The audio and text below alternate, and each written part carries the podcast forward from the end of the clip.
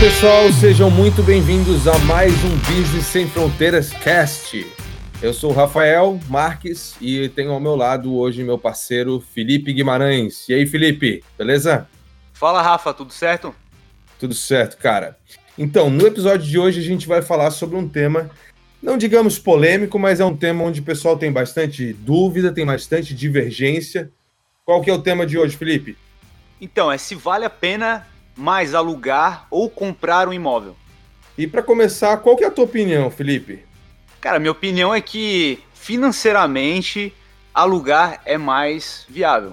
Agora, ao longo da nossa conversa aqui, a gente vai perceber por que, que é mais vantajoso alugar a comprar, né? Mas também isso não é uma regra, né? Exato.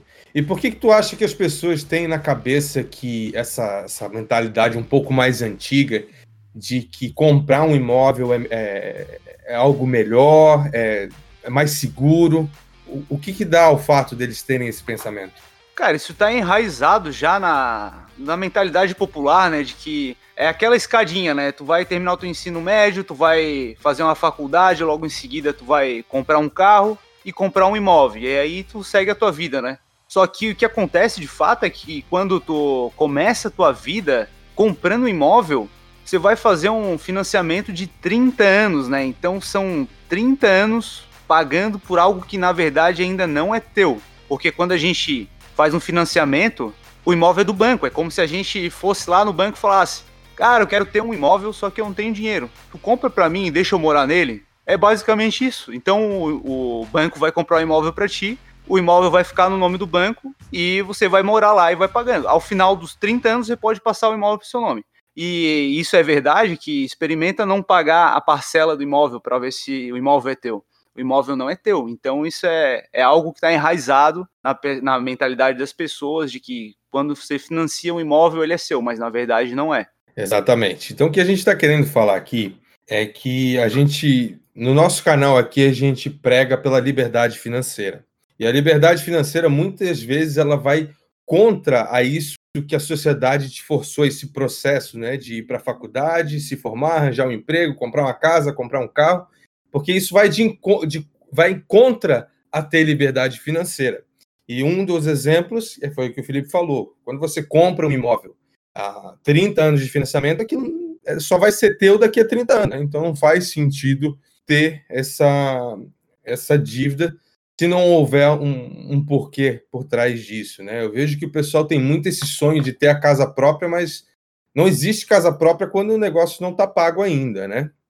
Justamente. E outro ponto também que é importante a gente destacar é que existe a concepção errada de que quando você está financiando imóvel, você está fazendo investimento, né? Porque, pô, é um imóvel, imóveis se valorizam, mas isso é a mentalidade que a gente aprendeu, né? Isso se dá muito pelos mais antigos, que sofreram aquela época da hiperinflação, né, em que você ia na padaria e o preço alterava no mesmo dia, né? E ter um imóvel naquela época funcionou como uma espécie de proteção a isso. Como houve uma inflação gigantesca naquela época, os imóveis acompanharam essa inflação. Então ficou meio que no imaginário popular de que imóveis têm uma valorização, mas isso não é uma verdade, até porque é, tem um estudo do FIPZAP, que é um estudo feito pela FIP juntamente com o Zap Imóveis, que eles fazem uma pesquisa de campo, né, de quanto está sendo alugado os imóveis, é, quanto está sendo vendido e comprado os imóveis ali, né.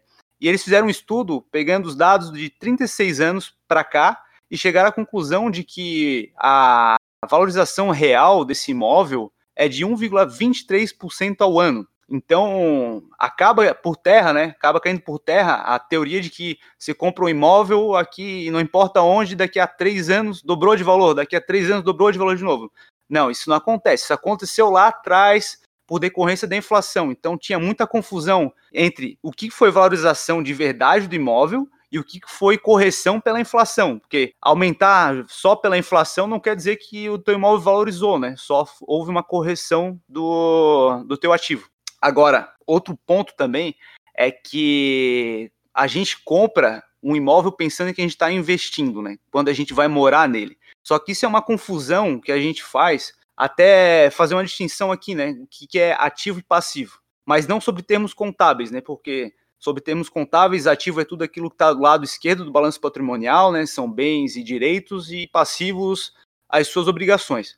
Não nesse ponto, mas no, no sentido do livro Pai Rico, Pai Pobre, né? Que ele fala que ativos é todo aquele bem que vai te trazer mais dinheiro e passivo é todo aquele bem que vai tirar dinheiro do seu bolso. Então, quando você compra um imóvel para morar, ele não é um ativo de fato, né? Porque, por exemplo, você vai comprar um apartamento financiado, você vai pagar os juros do financiamento. No final do prazo, você vai pagar praticamente outro imóvel, até três imóveis, né? Dependendo da taxa de juros que tu contratar. Além disso, você vai ter que pagar agora o condomínio, o IPTU, né? Então é uma série de gastos a mais que estão tirando dinheiro do seu bolso. Então, Rafa, e quando a gente fala de comprar um imóvel, é claro que há vantagens e desvantagens, né? Qual o teu pensamento sobre isso, cara? O que tu vê de vantagem, o que tu vê de desvantagem ao comprar um imóvel? Cara, as vantagens eu vejo de comprar um imóvel são, às vezes, é muito, muitas vezes é aquilo que o dinheiro não compra, né? Que é tipo, é, é o sentimento de o cara ser um proprietário, ou de o cara fazer a casa do jeito que ele quer, ou decorar da forma que ele bem entender. Então, é mais algo não só pensando no financeiro, né? Por isso que aqui a gente não quer, é, ah, tô aqui deixando essa regra, dando essa regra, porque não, não é não é a, não é a nossa é a nossa proposta. É, é que o cara tenha consciência daquilo que ele está fazendo. Porque se ele está querendo ter a casa do jeito dele, tá tudo bem, é o dinheiro dele. Mas ele também tem que saber das desvantagens, que é o quê? Eu vou ter grande parte do meu patrimônio é imobilizado, sem, sem liquidez. Né? Por exemplo, num, num momento desse, de crise do coronavírus, Pô, quem tem dinheiro e comprou a bolsa lá 62 mil pontos, agora que está quase 100, meio que ganhou aí, sei lá, 50% do capital por ter dinheiro em caixa. O que se o dinheiro, o, o dinheiro tivesse imobilizado no, num apartamento não seria possível. Então, e, e, também tem outras vantagens mais pontuais, como né, mudou de emprego, ou a família está crescendo, precisa trocar. Não é, a gente não consegue estralar os dedos e o, o apartamento ou a casa foi vendida, entendeu?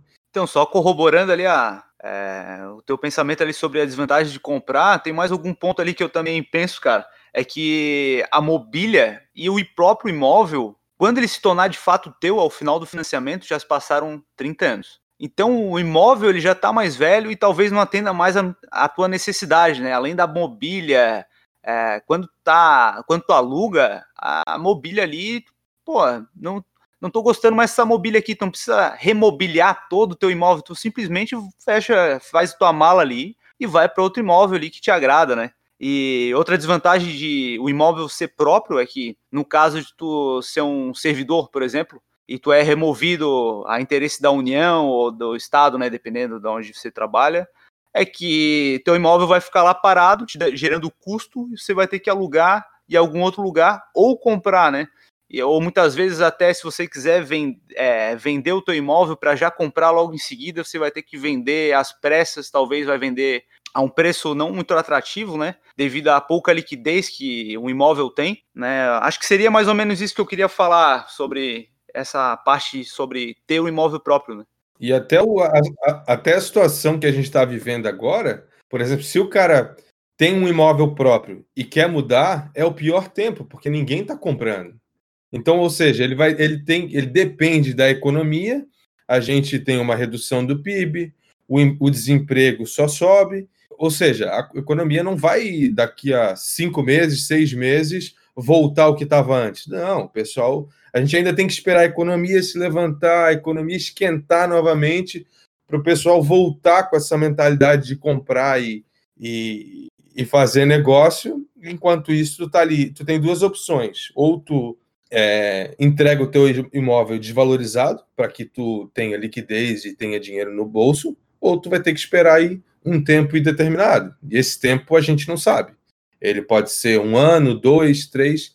Então é isso que a pessoa, quando compra, é até bom a gente estar gravando esse podcast num momento como esse, porque é um momento onde muita coisa mudou e a gente passa a enxergar alguma ótica que anteriormente a gente, não, não, isso nunca vai acontecer. O subprime foi há 15 anos atrás, não vai acontecer. Então, eu acho bem importante tá alencando esses, esses, essas razões aqui. E quanto a alugar, cara, o que, que tu acha? Então, em relação a alugar, as principais vantagens que eu vejo ali são as vantagens de comprar, né? A gente é, deixa de ter aquele cantinho que é nosso, né? Aquele sentimento de propriedade mesmo, pô, esse aqui é o meu canto, né? É, além da decoração, que você não. Se você vai alugar um imóvel, dificilmente você vai fazer aquela decoração feita sob medida, né? Tudo do teu gosto, porque provavelmente você não vai querer gastar tanto dinheiro assim para ficar ali naquele lugar e eventualmente você vai se mudar dali em algum momento, né? E também uma, uma coisa que eu vejo é para aquele cara, né, que ele compra um, um, pouco mais de risco, que ele está sempre à, à, espera da melhor e produzir mais e prover mais, prover mais valor para a sociedade, está sempre aumentando o patamar dele, ele fica mais fácil dele mudar né? Estou num apartamento aqui de 65 metros quadrados. Porra, minha empresa está dando mais dinheiro ou fui promovido, vou ganhar 50% a mais. E o cara, porra, quero mudar para um apartamento maior. Alugar é muito mais fácil. Terminou o contrato, ou até às vezes dá para quebrar o contrato aí e alugar uma outra coisa, entendeu? E, e se o cara tá ali com aquele ele não pode pensar, ah, ser promovido na hora do pensamento. Não, não tem como isso. Tu não sabe, tu não tem uma bola de cristal para prever o amanhã. Então tu vai comprar aquilo que tu pode no momento.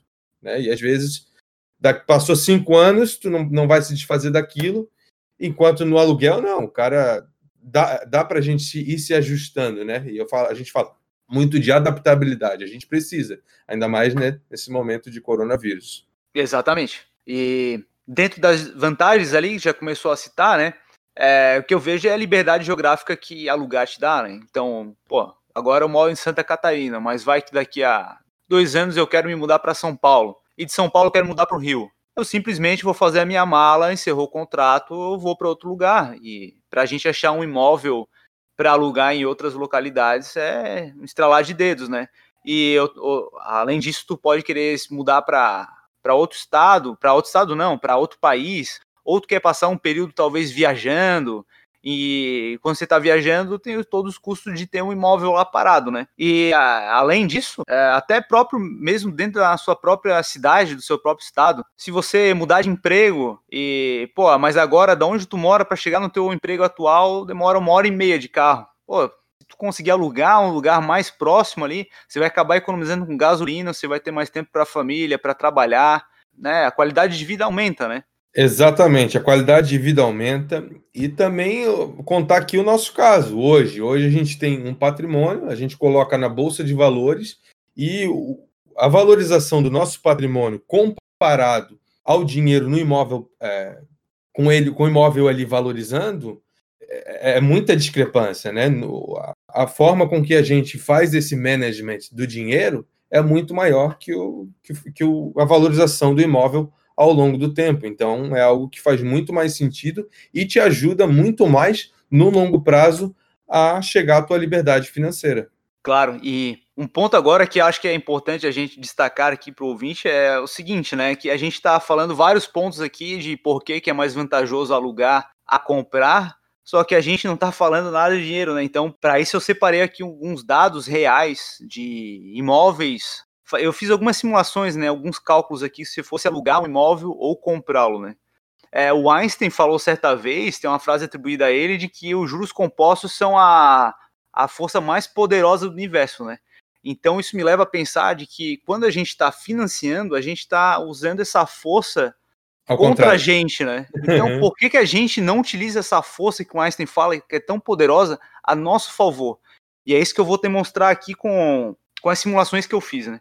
Então, eu botei aqui um, um imóvel de mais ou menos 500 mil reais e eu procurei um aluguel de um imóvel dessa faixa é na região de Capoeiras, aqui em Santa Catarina, Florianópolis, que é uma região bem conceituada, assim, é um bom bairro para se morar, né? E eu encontrei é, aluguel IPTU por R$ 1.800 total já. E agora eu fiz um cálculo de quanto que daria para quanto que seria um financiamento desse imóvel, né? Então ele custando 500 mil reais, você teria, teria que dar uma entrada mais ou menos de 100 mil, né? Que é 20% desse valor total. Então você financiaria 400 mil reais a uma taxa de mais ou menos 9% ao ano durante 30 anos. Isso daria um valor final de 1 milhão 258 mil. Então isso quer dizer que você pagaria aí três vezes mais imóvel, né? Praticamente. Quase isso. Não. Duas vezes, e... né? Duas vezes. 500. É, é, um pouco mais de duas vezes, né? Então, e a parcela desse imóvel ficaria mais ou menos 3.218. E uma coisa que tem que ficar atento quando você vai fazer a o, o, sua simulação de financiamento é que a gente bota lá nesses sites de financiamentos e eles falam: ah, sua primeira parcela custará 4 mil e você vai encerrar pagando apenas 700. Daí você fica, nossa, vou pagar só 700 lá no final. Mas isso não quer dizer nada, você tem que ver quanto que você vai pagar no total. Então, no caso aqui que a gente está trazendo, você vai pagar 1 milhão 258 por um imóvel de 500 mil. E ao final de 30 anos, né? Então, daqui a 30 anos que esse imóvel vai ser teu de fato. Porque experimenta não pagar a parcela. O banco simplesmente vai botar leilão e tchau, amigo. O imóvel não é teu. É, então, o que acontece é o seguinte: se a gente fosse alugar esse imóvel aqui de 500 mil reais, você pagaria um aluguel de 1.800. Então, se, se você fosse pagar uma parcela de 3.218 menos o aluguel, te sobraria todo mês 1.400 reais. É aí que entra a disciplina. Não adianta a gente alugar querendo é, ter alguma vantagem econômica lá na frente se você vai pegar esses 1.400 reais e gastar com coisas supérfluas. É, aí, aí é até melhor você financiar mesmo, porque se for para jogar fora esse dinheiro excedente, aí complica. Mas então trazendo aqui agora, se você investisse em algo mais seguro que tem atualmente, que está rendendo a taxa Selic de 3%, né? Um, um tesouro Selic vai render o. Né? E 3% agora, né? Porque os caras estão baixando essa taxa a cada episódio que a gente grava já desatualiza em uma semana, pô, daí complica. O último que a gente gravou tava 3,75, deu uma semana, foi para 3. Agora a gente tá gravando a 3. Sabe-se lá quanto é que vai estar tá quando a gente soltar Não, esse episódio. Então, falando que vai chegar a 2,25. Daqui a pouco vai estar tá igual aos Estados Unidos. A única, única diferença é que a gente não é o mesmo país de primeiro mundo igual aos Estados Unidos, né? Para ficar. Mas é. Vai refletir se alguma coisa, vai refletir inflação aí e não vai durar por muito tempo essa taxa bem barata. Mas é, continue aí que você estava falando.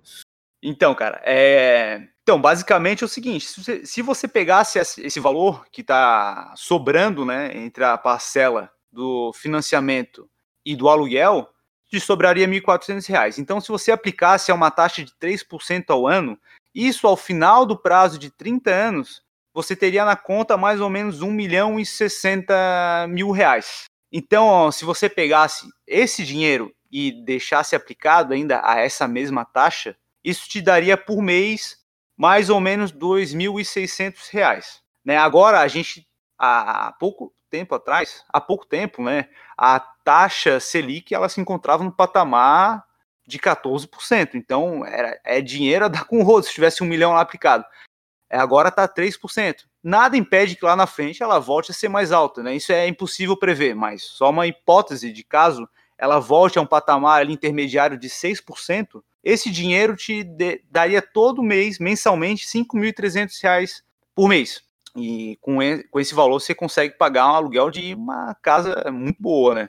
E se você for um pouco mais arrojado, quiser te alocar esse capital em algo um pouco mais arriscado, é, seria o caso dos fundos imobiliários. Se você conseguisse aplicar em um fundo imobiliário que te pagasse um dividend yield de 10% mais ou menos ao, ao, ano, isso quer dizer que você receberia mais ou menos ao mês R$ 8.800. Né? Mas eu entendo que isso já seria uma estratégia mais arriscada, né? Para quem quer ter um imóvel para preservar o patrimônio, talvez não se sinta muito confortável em expor todo o patrimônio em renda variável dessa forma, né?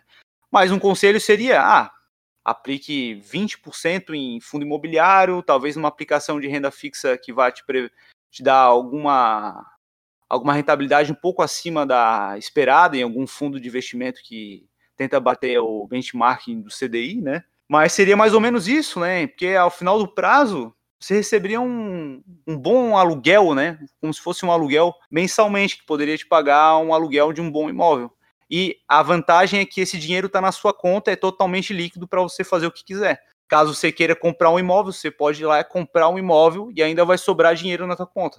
Exatamente. Então, se a gente pegar aí é, números não exorbitantes, mas pegar uma taxa média aí de renda fixa E até se a pessoa fizer a estratégia que a gente fala bastante, que é a estratégia do Taleb, a estratégia Barbel, de colocar um pouquinho na renda variável, é, a maior parte do patrimônio na renda fixa, e, e, não falando de nenhuma rentabilidade exorbitante, mas algo entre 10%, 15%, que é, né, é, não, não, não digamos seria fácil, mas é algo possível de conseguir, a diferença ao longo desses anos vai dar assim uma coisa gigantesca, entendeu? Sem contar esses outros benefícios de, de ter a liberdade geográfica, de poder mudar para um outro lugar é, a hora que quiser, de ter essa liquidez, de ter o dinheiro para alguma oportunidade, entendeu? Mas a gente queria deixar bem claro que a gente sabe que cada um tem o seu momento. Hoje, eu e o Felipe, a gente está com. Eu vou fazer 27. Faz aniversário em agosto, né, Felipe? Isso. Então vai fazer 27. Então a gente está com essa cabeça de encontrar, de chegar à nossa liberdade financeira. Então, para nós faz muito mais sentido alugar, poupar, né? Poupar o máximo possível, investir, rentabilizar essa, essa grana para depois, quem sabe, num futuro, a gente ter a opção de escolher, escolher a casa que a gente quer, escolher a mobília que a gente quer, e não só pelo dinheiro, porque essa parte do dinheiro, de, de conseguir essa liberdade financeira, de conseguir otimizar o nosso patrimônio, isso a gente já fez anteriormente. Mas a gente também não demoniza ninguém que tem esse sonho, quer fazer a casa do seu jeito, quer comprar tal casa, é, quer mobilizar esse patrimônio. A gente tem que saber que cada pessoa é, é de um jeito. Acho que isso que faz essa parada chamada mundo ser legal. Então, essa era mais ou menos a ideia. A gente está chegando no fim, pessoal. Tu tem mais alguma uma coisa que tu queria falar, Felipe? Cara, tem que baixar o e-book, né? O e-book ficou pronto. Então, pessoal, baixa o e-book aí porque tá bem completo lá e leiam, né? Porque o e-book tá gigante, é conteúdo de verdade para você aprender. Não é para encher linguiça, aquilo ali é conteúdo para você aprender de fato a, a compreender mais o mundo dos investimentos, né? Não só compreender, tem muito conhecimento de base lá. Eu acho que se a pessoa conseguir absorver bem aquilo que está lá, ela já vai economizar aí muito livro, muito dor de cabeça e eu tenho certeza que vai ajudar bastante. E como é que a gente acha o Business Sem Fronteiras no Instagram, Filipão? Então, vai estar tá aqui na descrição certinho nossas redes sociais, a minha e do Rafa também. E o Instagram é B Sem Fronteiras, para encontrar lá e ficar a par de tudo que a gente está fazendo e quando saem os próximos episódios, né? Então tá, pessoal, fiquem ligados no nosso Instagram. Toda quarta-feira sai episódio novo do nosso podcast. E qualquer dúvida, nos chame pelo direct e a gente se vê no próximo episódio. Um abraço.